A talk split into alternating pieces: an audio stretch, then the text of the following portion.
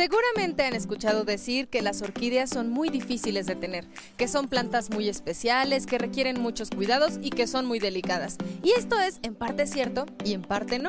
Hoy nos encontramos en el mercado de flores y plantas de Cuemanco, donde nos van a contar todo acerca de las orquídeas. Quédense con nosotros.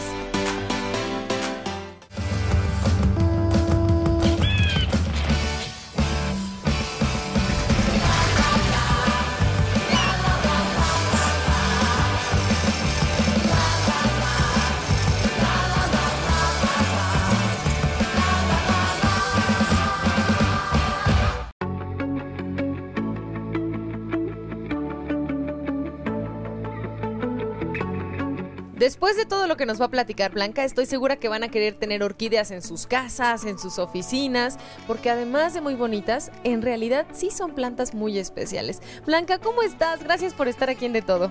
Hola Alexia, ¿qué tal? ¿Cómo te encuentras? Un gusto que estén de visita por aquí. Sean bienvenidos a Hospital de Orquídeas México. Oye, a ver, primero yo creo que tenemos que saber qué son las orquídeas, porque se dicen muchas cosas. Son flores, pero no que nada más son plantas, no que son hasta parásitos. ¿Qué son las orquídeas? Ok, esa es una pregunta muy interesante. Precisamente es lo primero que tenemos que aprender cuando queremos tener una orquídea en casa. Mira, las orquídeas son plantas. En realidad no son parásitas, se les considera como parásitas por estar pegadas a los árboles, pero en realidad orquídeas hay en todos los ambientes. Se les llama plantas epífitas o litófitas porque en su mayoría suelen crecer encima de troncos de árboles, de copas de árboles y de rocas, por ejemplo. Sin embargo, también podemos encontrar orquídeas terrestres, por supuesto. Hay algo muy importante que saber que dentro de las orquídeas, esta es la familia botánica, se le llama, más extensa. Realmente no alcanzarías a conocer todas las que hay. Para platicarte un poco, puedo decirte que orquídeas hay en todos los sitios de la Tierra, obviamente de diferentes especies, excepto en los polos y en los desiertos. Imagínate esto. Estamos hablando alrededor de más de 30.000 especies solo de las conocidas, que es muy probable que haya todavía muchas especies para conocer.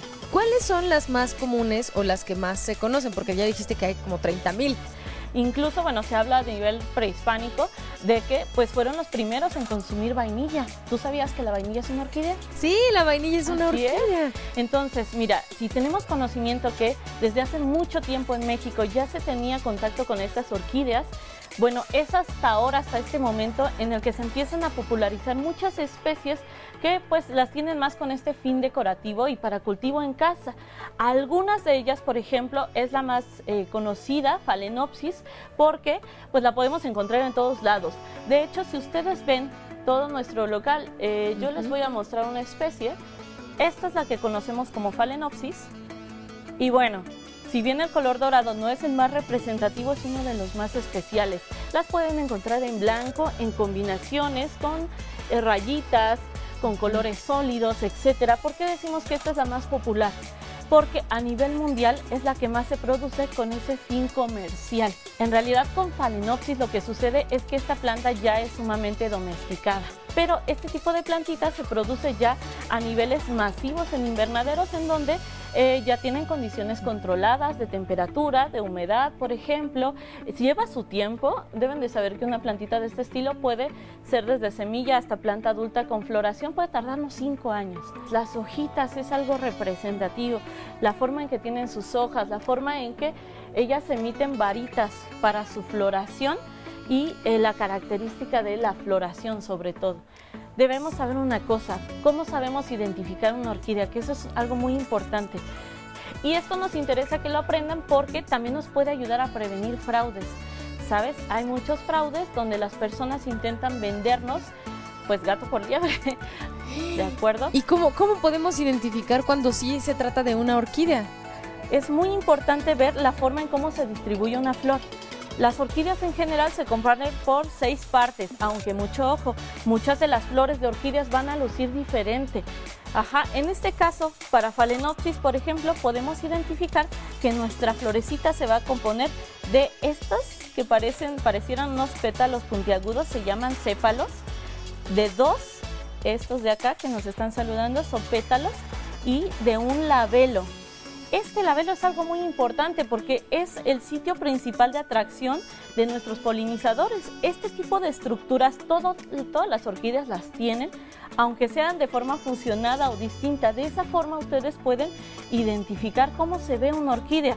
Además, deben de saber que el tipo de hojas es muy importante. En, en orquídeas no vamos a encontrar hojas que sean compuestas. Tenemos estructuras en donde puede crecer desde un solo frente de crecimientos, es decir, un tallito, a algunas, por ejemplo, como la que tú tienes acá atrás, tan hermosa, que tiene un montón, parecieran tallitos. Estos se llaman pseudobulbos. Estás viendo una orquídea de múltiples frentes de crecimiento. Blanca, ¿y cómo es que se reproducen las orquídeas? Mira, esto es muy interesante. Tenemos que saber que las orquídeas no se reproducen fácilmente, por eso también sus costos. Se necesita de eh, polinizadores muy específicos. Su ciclo de vida es un poquito complejo. Después de la polinización se genera una cápsula que es la que va a contener a nuestras semillas.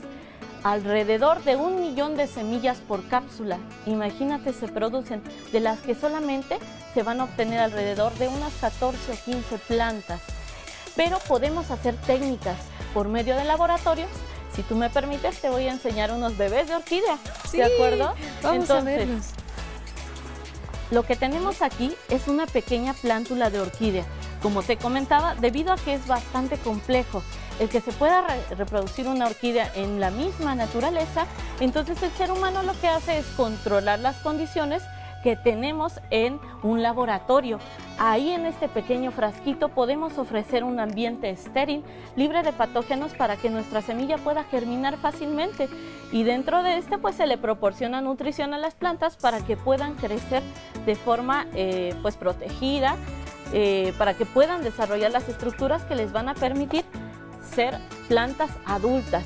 Esto también le da a las personas la oportunidad de entonces tener una orquídea desde pequeña y trabajar en su cuidado, conocerla, ver cómo va creciendo o también por supuesto las podemos adquirir una vez que ya están adultas y que ya tienen flores incluso. Aquí la finalidad de esto es que pues nos quitemos primero el miedo. El tener una planta bebé o tenerla adulta eh, tiene que ver mucho con el conocimiento para tenerlas en buen estado. Una planta bebé sí va a requerir de diversos cuidados porque va por etapas.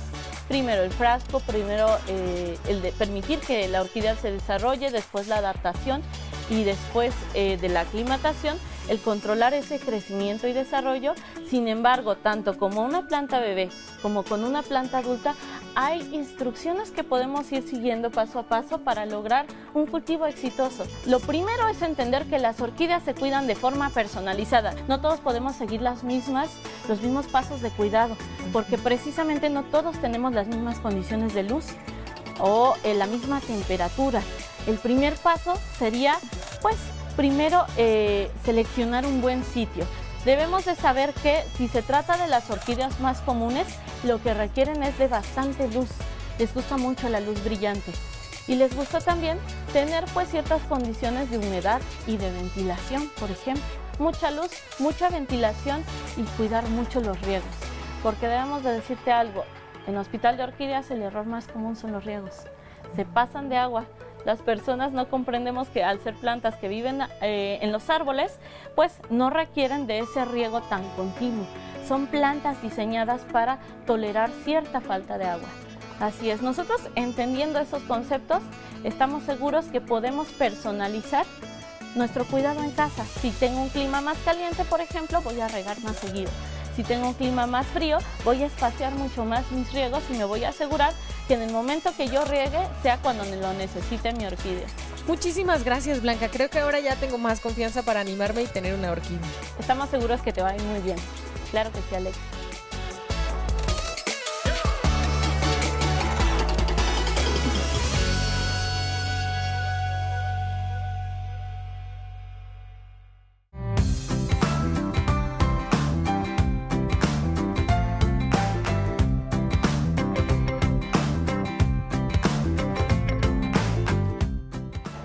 Orquidiario podemos encontrar una gran variedad de orquídeas, como ya nos dijo Blanca, son más de 30 mil, pero aquí hay muchas, muchas también de diferentes tipos, colores, tamaños y sobre todo me llama la atención que el orquidiario tiene una organización especial. Aquí está Ale con nosotros, que también es un experto en orquídeas, para explicarnos un poquito ¿Cómo está organizado el orquidiario, Ale? Así es, Alexia. Mira, como te podrás dar cuenta, tenemos orquídeas que están colgando, orquídeas que están en maceta. En realidad, la orquídea en su mayoría de manera natural vive en los árboles. Las orquídeas que tenemos, em, por, ejemplo, en algún tronquito eh, al tener sus raíces expuestas, eh, necesitamos estar haciendo riegos más constantes. A diferencia de las que encontramos en maceta, su riego va a ser más espaciado. Sin embargo, el hecho de que sean eh, orquídeas que de manera natural viven en los árboles, les va a dar una característica muy similar entre ellas. aquí las vemos entonces todas colgadas. Y esto nos dice que son un tipo de orquídeas. ¿Qué, ¿Qué orquídeas encontramos de este lado, Ale? Por ejemplo, aquí, ¿esta qué es? Mira, esta es una orquídea banda. Orquídea banda es muy especial, dado que cuando es, pequeña puede estar en maceta. Sin embargo, en el momento en el que la planta comienza a ser un poco más adulta, empieza a desarrollar bastante raíz, lo cual eh, pues hace que la planta prescinda de la misma maceta y de alguna forma tenemos que estar regando constantemente. Si encuentran una orquídea con estas características, vean cómo las hojas parecen un abanico. Eso es. diferente. Banda en particular, como tú mencionas, parece un abanico y también la composición de las flores. Hace un momento ya vimos cuáles son las características que tiene una flor de orquídea y te darás cuenta que esto que es el, el labelo en banda es muy chiquitito. Esto que vemos aquí es muy pequeño en orquídea banda, a diferencia de otras orquídeas que es más vistosa. También eh, nos podemos dar cuenta que eh, los colores, ¿no? El color llega a ser como manchadito en la mayoría de las ocasiones en orquídeas banda, y como esas pequitas que se le ven. Y por acá tenemos otras orquídeas. Vean, estas también son muy diferentes. Las hojas son como no son tan gorditas ni redonditas, más bien son como más largas. Es correcto. Esta, de hecho, si te das cuenta, parece como una cañita. Esta orquídea en particular se le conoce como dendrobium. ¿sí? Y pues también es de las más comerciales relativamente. ¿Y esta, Ale? Esta en particular es una catleya. Este color a mí me gusta bastante, es muy bonito. Te das cuenta amarillo con, tonalidades como rojitas. No es tan común encontrarte una orquídea de este color. Y bueno, la característica principal de Catleya es que es de pseudobulbo, se le denomina así. El pseudobulbo lo que hace es que te proporciona la florecita y posteriormente te va dando nuevos brotes de, bulbos nuevos por, eh, eh, bueno, de esta forma es como se va eh, preservando la orquídea. Y los pétalos son muy distintos a las otras orquídeas, ¿se dan cuenta? Tienen una forma completamente distinta. Así es, las formas pueden llegar a variar bastante entre una orquídea u otra, sin embargo, siempre van a tener las mismas características, que son tres sépalos, dos pétalos, labelo y columna. ¿Y esta, por ejemplo? Esta en particular es una orquídea muy, muy especial. La gente muchas de las veces las llega a confundir con bandas miniaturas. Sin embargo, esta especie en particular recibe el nombre de Ascocentrum miniatum se caracteriza porque esta ya es una planta adulta, ya está en etapa de floración, como lo puedes ver, y su, flor siempre va a ser así de pequeñita. La planta también es de un porte pequeño. Eh, no, no te, va a, te va a crecer más, pero de manera proporcional. ¿okay? No te va a crecer eh, como vimos ahorita con las bandas, eh, ese tamaño ya más marcado. Siempre va a ser pequeña, tanto el tallo, las hojas y las florecitas. O sea, ¿esta como cuántos años tiene? Esta aproximadamente ha de tener desde que se sembró de semilla hasta el día de hoy aproximadamente como unos seis años. ¡Seis años! Y véanla, es como una orquídea bonsai. No sé si ah. eso exista, pero... Algo parecido. No, es, es una orquídea adulta, pero con un tamaño chiquito. Exactamente. Y aquí vemos las que nos estabas comentando que están en los troncos. Estas también son muy diferentes, ¿no? Sí, son muy diferentes. Estas particularmente eh, se llaman enciclia cordígera las raíces viejas no se van a pegar a los tronquitos, sino que la raíz nueva es la que va a empezar a desarrollar sobre el mismo tronco y eventualmente es la que se va a, adherir. Precisamente es por eso que se alcanza a ver esa como rafia que, une la planta con el tronco para que eventualmente cuando la plantita ya comienza a pegarse con sus propias raíces en el, en el tronquito, pues ya puede prescindir de esta, de esta rafia y hacer más natural, ¿no? Sabes muchísimo de las orquídeas. ¿Cómo aprendiste, Ale? Mira, eh, yo soy ingeniero agrónomo, egresado de la UAM Xochimilco. Entonces, eh, pues de alguna forma me empezaron a llamar la atención las orquídeas y hubo cosas que se pudieron aplicar de, que vimos en la carrera a las orquídeas. Cabe mencionar que en la carrera jamás se, tocó el tema de orquídeas, sin embargo siguen siendo plantas, ¿no? Entonces hay muchas cosas que son similares y pues ya a base de experiencia fuimos probando qué es lo que funciona, qué es lo que no funciona y de igual forma eh, también ya lo tenemos ya más especializado con los cursos. manejamos cursos de cultivo y cuidado de orquídeas. Hasta el momento es el curso más completo en el ramo el que impartimos. Son dos días de 10 de la mañana a 5 de la tarde. Eso es muy interesante porque la gente que de verdad se apasione y se clave con tener orquídeas y con a lo mejor de diferentes especies incluso, puede venir a tomar el curso para tenerlo completo, como tú dices, una formación integral en cuanto a las orquídeas y no nada más el cuidado básico, que es el que tenemos las personas que tenemos plantas. ¿Y es caro tener orquídeas? Depende mucho de, de, cómo lo veas. Yo te podría decir, ¿sabes qué? 300 pesos de una orquídea no estás pagando ni siquiera un peso por día del cuidado de esa planta desde que se sembró hasta que la estás adquiriendo. Sí, lo que tuvimos que esperar para que creciera y diera flores, que es como la mayoría de las personas las porque claro, son extraordinariamente hermosas. Oye, quiero platicar con una clienta muy especial que también es fan de las orquídeas y que está aquí con nosotros, pero regresamos al ratito contigo para seguir platicando acerca del Hospital de Orquídeas, que también es un tema muy interesante. Claro que sí, con mucho gusto, Alexia. Ahorita que acabamos de ver diferentes tipos de orquídeas, me dieron ganas de tener una de cada una. Pero ¿qué les estoy contando yo si aquí tenemos a Sofi, que yo le digo que es la reina de las orquídeas porque ella ya tiene seis?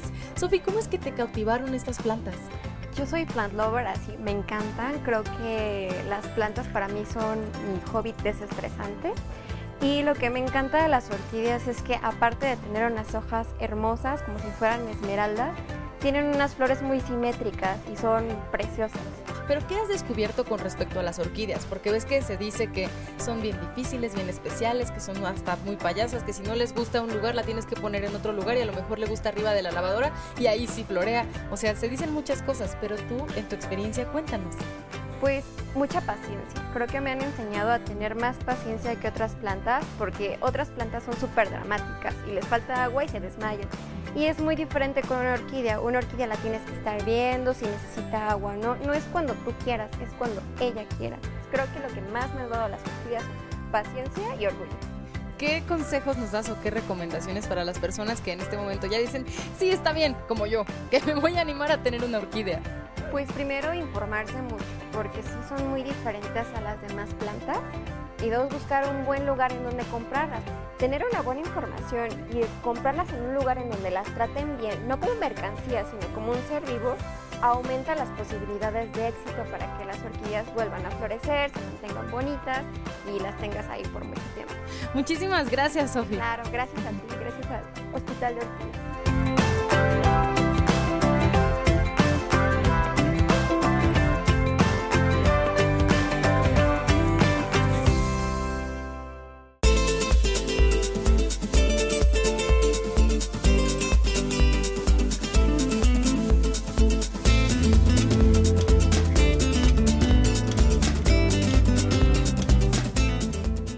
Hospital de Orquídeas, como su nombre lo indica, habla de este concepto en donde podemos traer a nuestras orquídeas si sentimos que algo no está bien.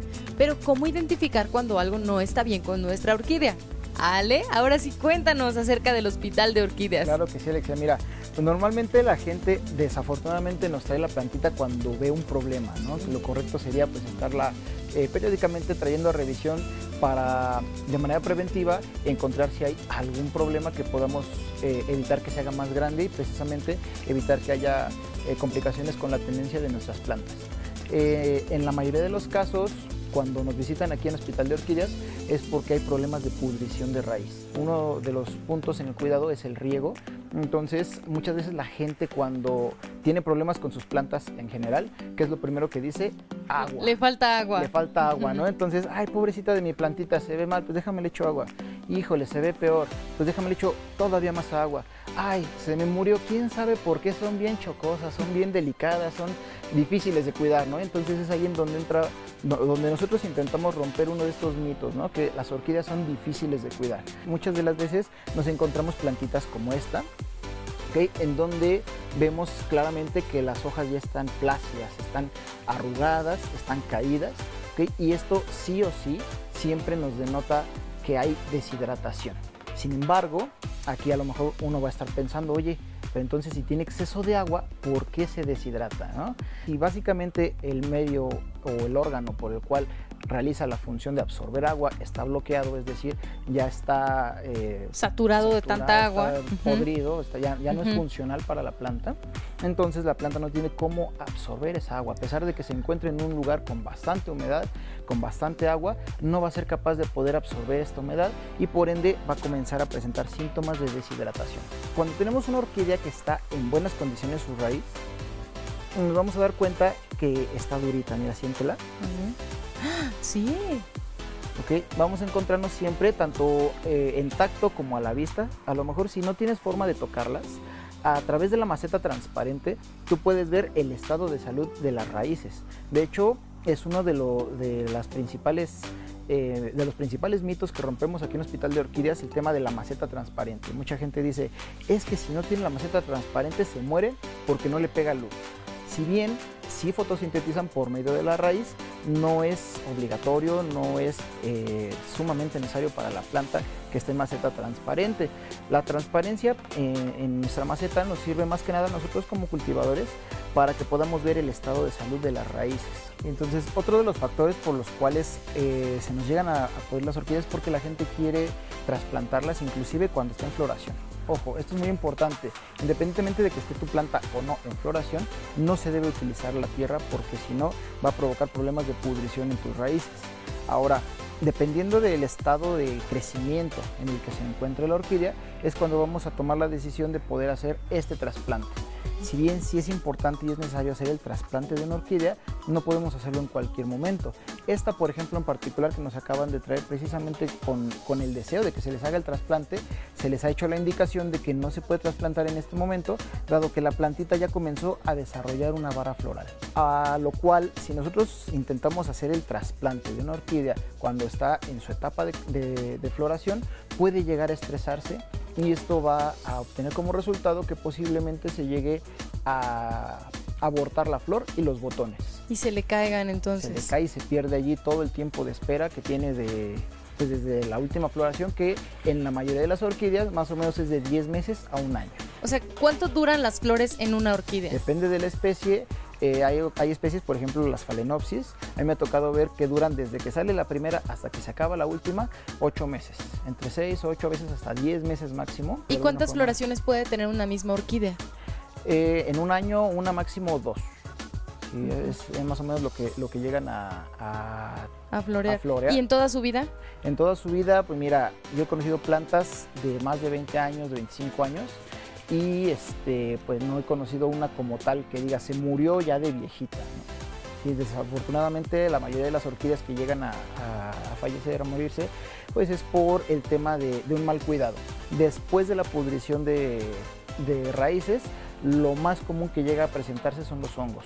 Los hongos se van a presentar en las hojas, sobre todo en las hojas, aunque también podemos llegarlos a encontrar en tallos o en, flores, inclusive en raíces también, pero casi siempre la mayoría los vamos a encontrar en hojas. Y los hongos se expresan o se ven en las orquídeas como pudriciones secas.